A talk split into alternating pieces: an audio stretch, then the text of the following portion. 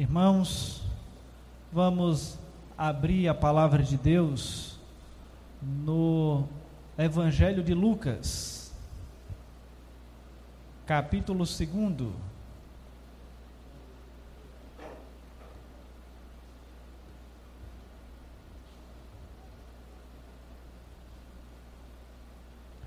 Evangelho de Lucas, capítulo 2.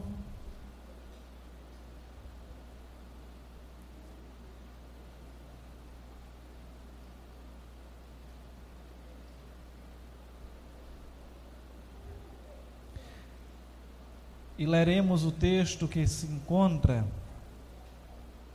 no versículo 25, na verdade, do versículo 25 ao versículo 35.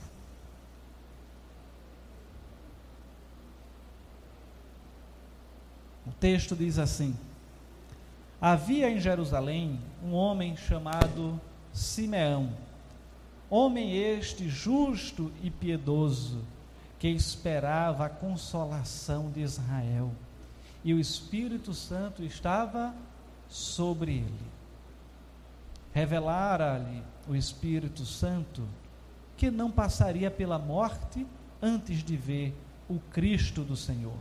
Movido pelo Espírito, foi ao templo e quando os pais trouxeram o menino Jesus, para fazerem com ele o que a lei ordenava, Simeão tomou nos braços e louvou a Deus, dizendo: Agora, Senhor, podes despedir em paz o teu servo, segundo a tua palavra, porque os meus olhos já viram a tua salvação, a qual preparaste diante de todos os povos, luz para a revelação aos gentios e para a glória do teu povo de Israel. E estavam o pai e a mãe do menino, admirados do que dele se dizia. Simeão os abençoou e disse a Maria, mãe do menino: Eis que este menino está destinado tanto para a ruína, como para levantamento de muitos em Israel, e para ser alvo de contradição. Também uma espada traspassará a tua própria alma, para que se manifeste os pensamentos de muitos corações. Diz assim a palavra de Deus. Vamos orar? Pai eterno, estamos diante de Ti nessa tarde e mais uma vez nos colocamos na Tua presença em oração para pedir que o Senhor nos auxilie no entendimento da Tua palavra e exposição da mesma e assim sejamos edificados para a glória e honra Tua. Em o nome de Jesus. Amém. Irmãos,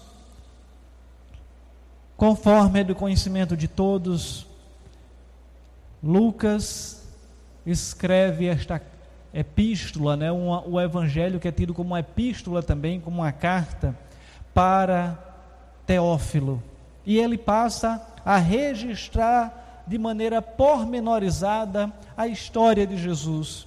E dentre os muitos relatos que ele traz, nós vamos encontrar aqui alguns cânticos o cântico de Maria, no capítulo 1, do 46 ao 56, que nós já lemos hoje aqui. O cântico de Zacarias, do, no capítulo 1, do 67 ao 80. E também agora o cântico de Simeão, onde ele fica ali com aquele senso de missão cumprida, quando vê o Messias quando vê o Senhor Jesus, ou o menino Jesus, podemos afirmar assim.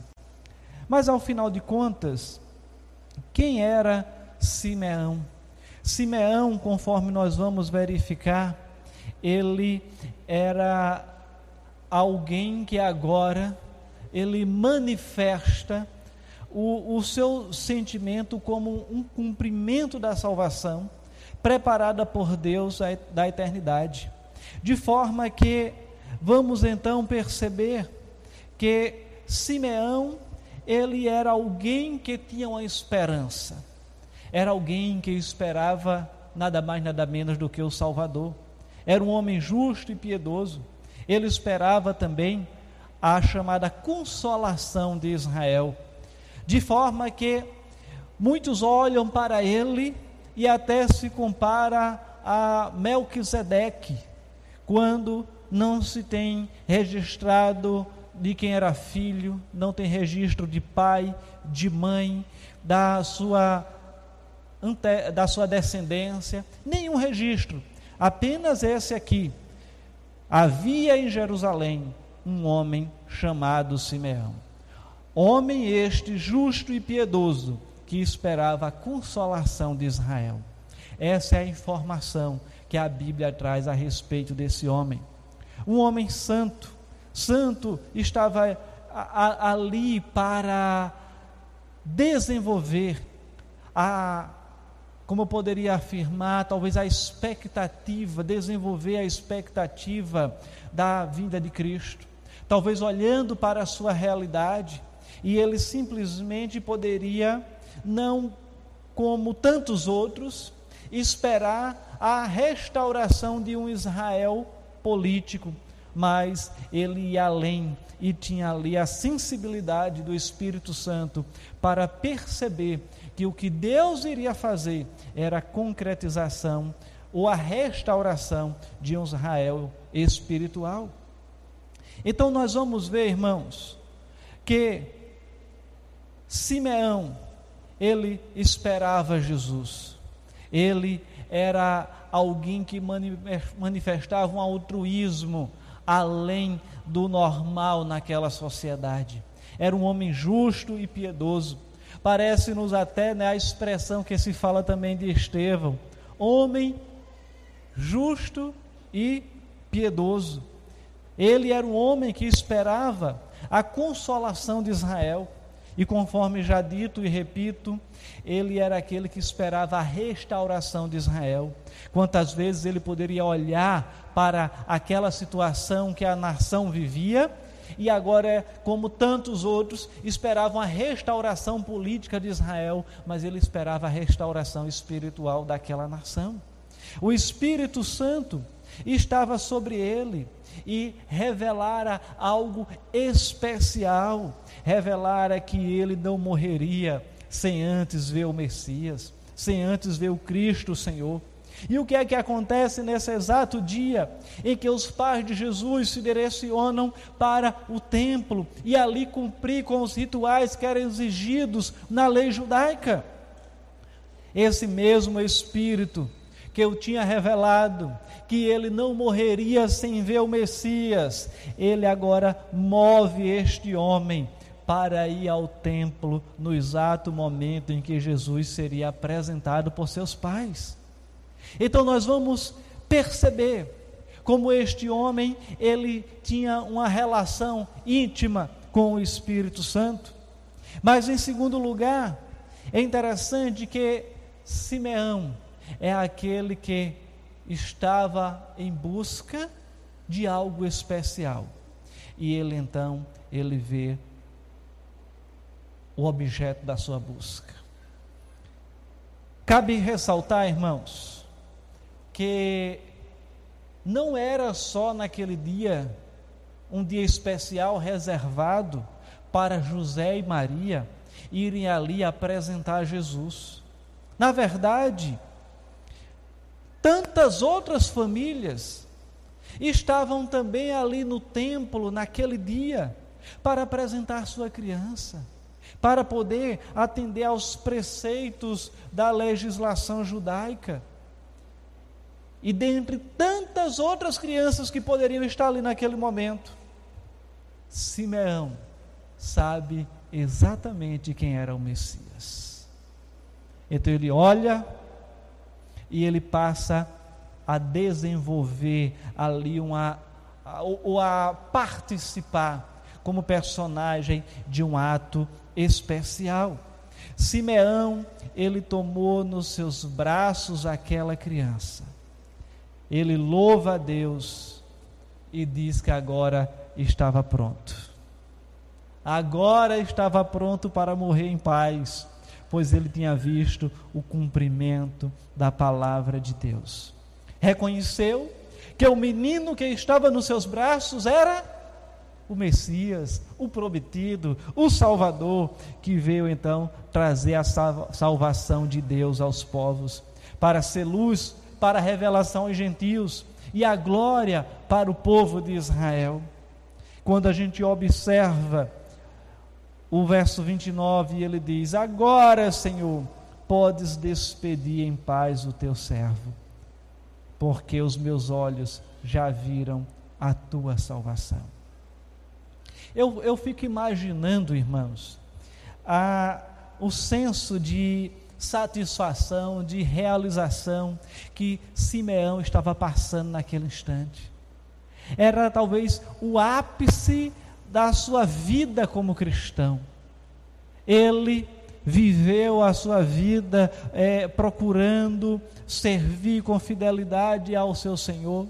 Ele era um daqueles que olhava para a situação que Israel vivenciava, olhava talvez para algumas atrocidades olhava para a pecaminosidade da sua nação, o que ela estava vivenciando em decorrência do seu pecado.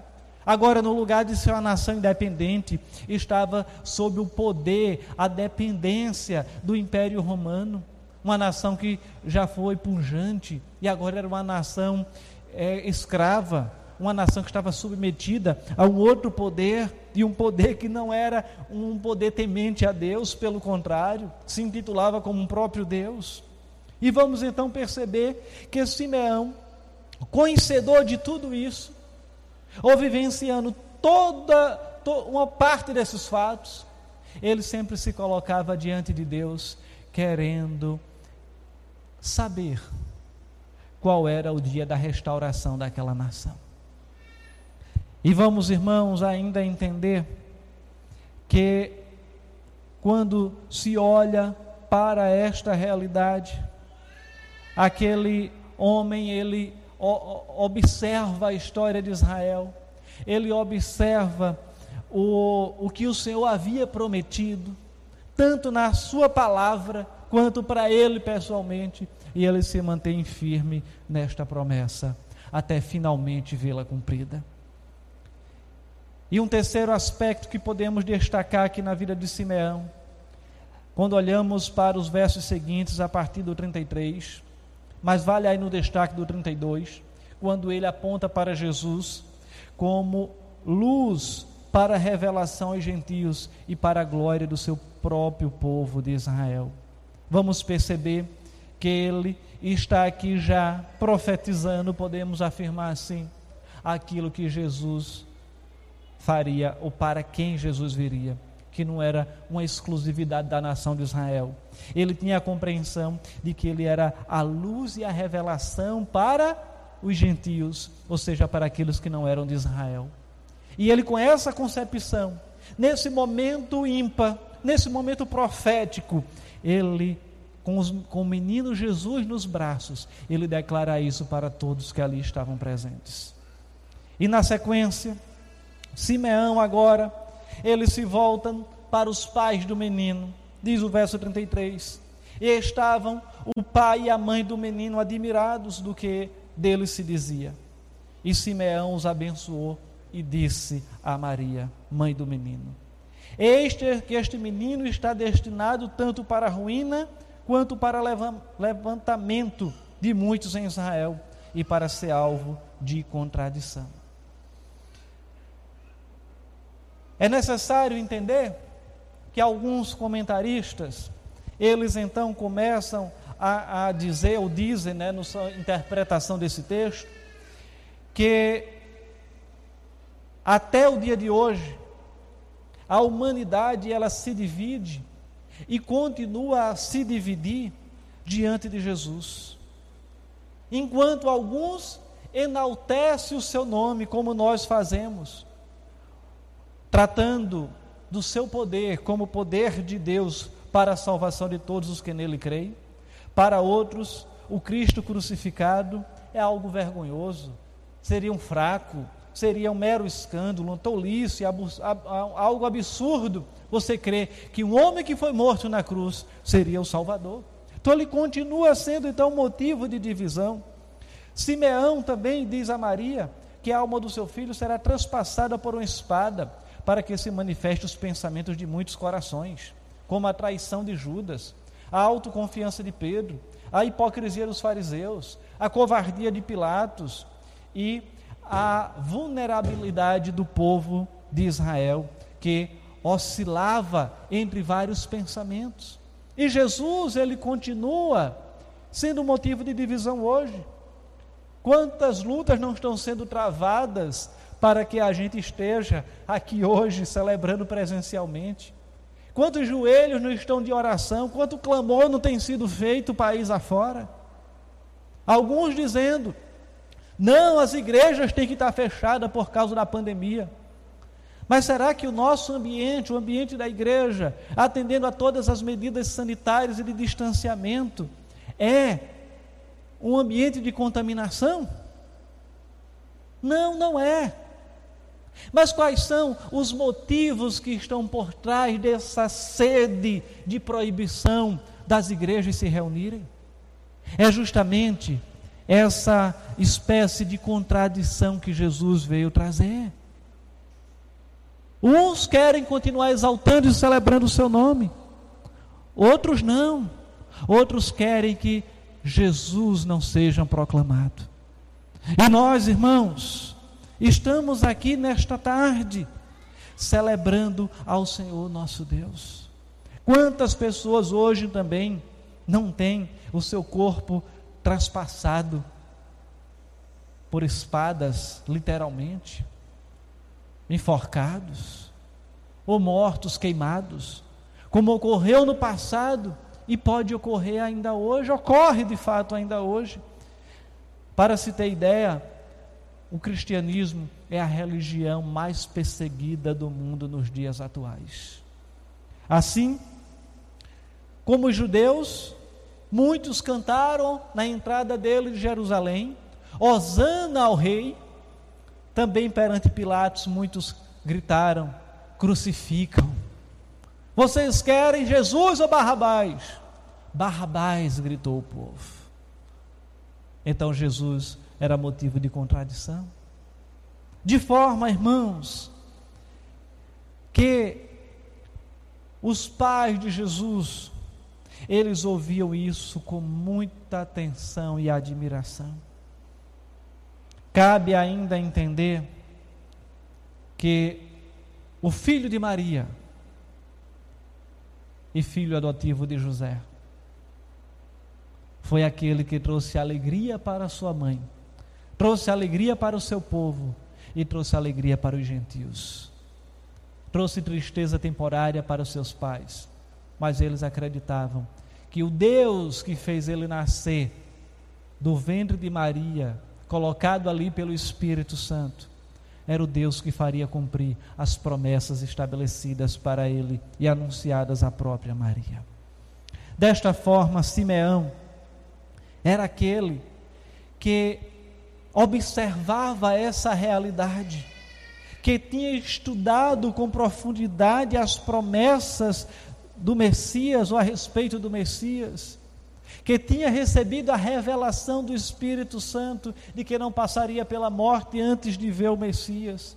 E agora ele se alegra, coloca o menino nos braços e exalta ao Senhor pelo privilégio de ter aquele menino nas suas mãos e de ter visto o Senhor e Salvador, aquele que traria alegria para Israel e traria luz para os gentios.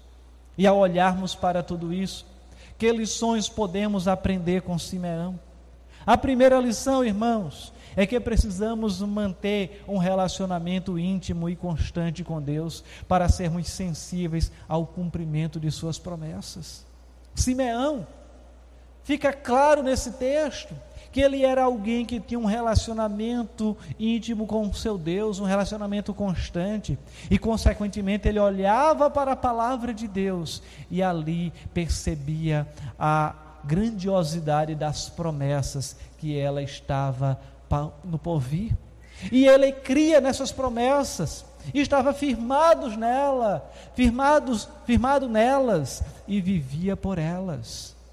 A segunda lição é crer que tudo aquilo que o Senhor promete, ele vai cumprir. Ele não apenas compreendia as promessas, mas ele tinha a certeza absoluta que o Senhor haveria de cumprir. E ele se alegrou quando esta promessa foi cumprida. E cabe observar, irmãos, que as promessas do Senhor, sejam elas promessas boas que tragam alegrias, ou promessas más que tragam tristezas, tristeza ou atrocidade, elas serão cumpridas. Estamos vivendo uma pandemia, estamos, mas o Senhor mesmo disse que no final dos tempos haveria pestes, fome, guerra, pai contra filho, filho contra pai. O amor se esfriaria de quase todos. E será que a pandemia não é o cumprimento da promessa do Senhor, irmãos? Ou parte do cumprimento dessas promessas? Uma terceira lição é ser sensível à voz do Espírito Santo. Simeão era alguém que estava atento, sensível, quando o Espírito Santo dava um direcionamento. E no momento em que ele recebe esse direcionamento do Espírito Santo para ir ao templo, ele prontamente obedece. E nós estamos sensíveis à voz do Espírito Santo para obedecer quando ele trouxer esse direcionamento. Em quarto e último lugar, a última lição que nós podemos aprender é que ao vermos as promessas do Senhor cumpridas, devemos desenvolver o sentimento de gratidão. Desenvolver o sentimento também de missão cumprida. Se alegrar e dizer: Agora, Senhor, já pode, quem sabe se esse era o propósito, despedir em paz o teu servo, segundo a tua palavra, porque os meus olhos já viram a tua salvação. E quantos servos do Senhor não chegam ao final da sua vida, e pode falar então como Simeão: A minha caminhada, a minha jornada aqui já foi cumprida. Dá condições agora, Senhor, de eu prosseguir para os meus últimos dias, já cientes de que não tenho mais nada a fazer nesse mundo. Despede, pois, o teu servo em paz, segundo a tua palavra. Então, são essas lições preciosas que nós aprendemos com Simeão. Precisamos manter um relacionamento íntimo com Ele. Precisamos crer em tudo que o Senhor promete. Precisamos ser sensíveis à voz do Espírito Santo e precisamos desenvolver o sentimento de missão cumprida, aguardando a plenitude dos tempos. Seja o nosso encontro com o Senhor por meio da morte, ou seja, a volta física do Senhor Jesus ao nosso encontro. Que o Senhor nos abençoe e a cada dia nos dê graça para prosseguirmos em nossa jornada, em nossa peregrinação neste mundo, sendo fiéis ao Senhor, mantendo-nos firmes até o dia do encontro com o nosso noivo, o noivo da igreja, o Senhor Jesus. Que Ele mesmo nos abençoe. Cantemos ao Senhor nesta hora mais uma canção e possamos ir para os instantes finais deste culto.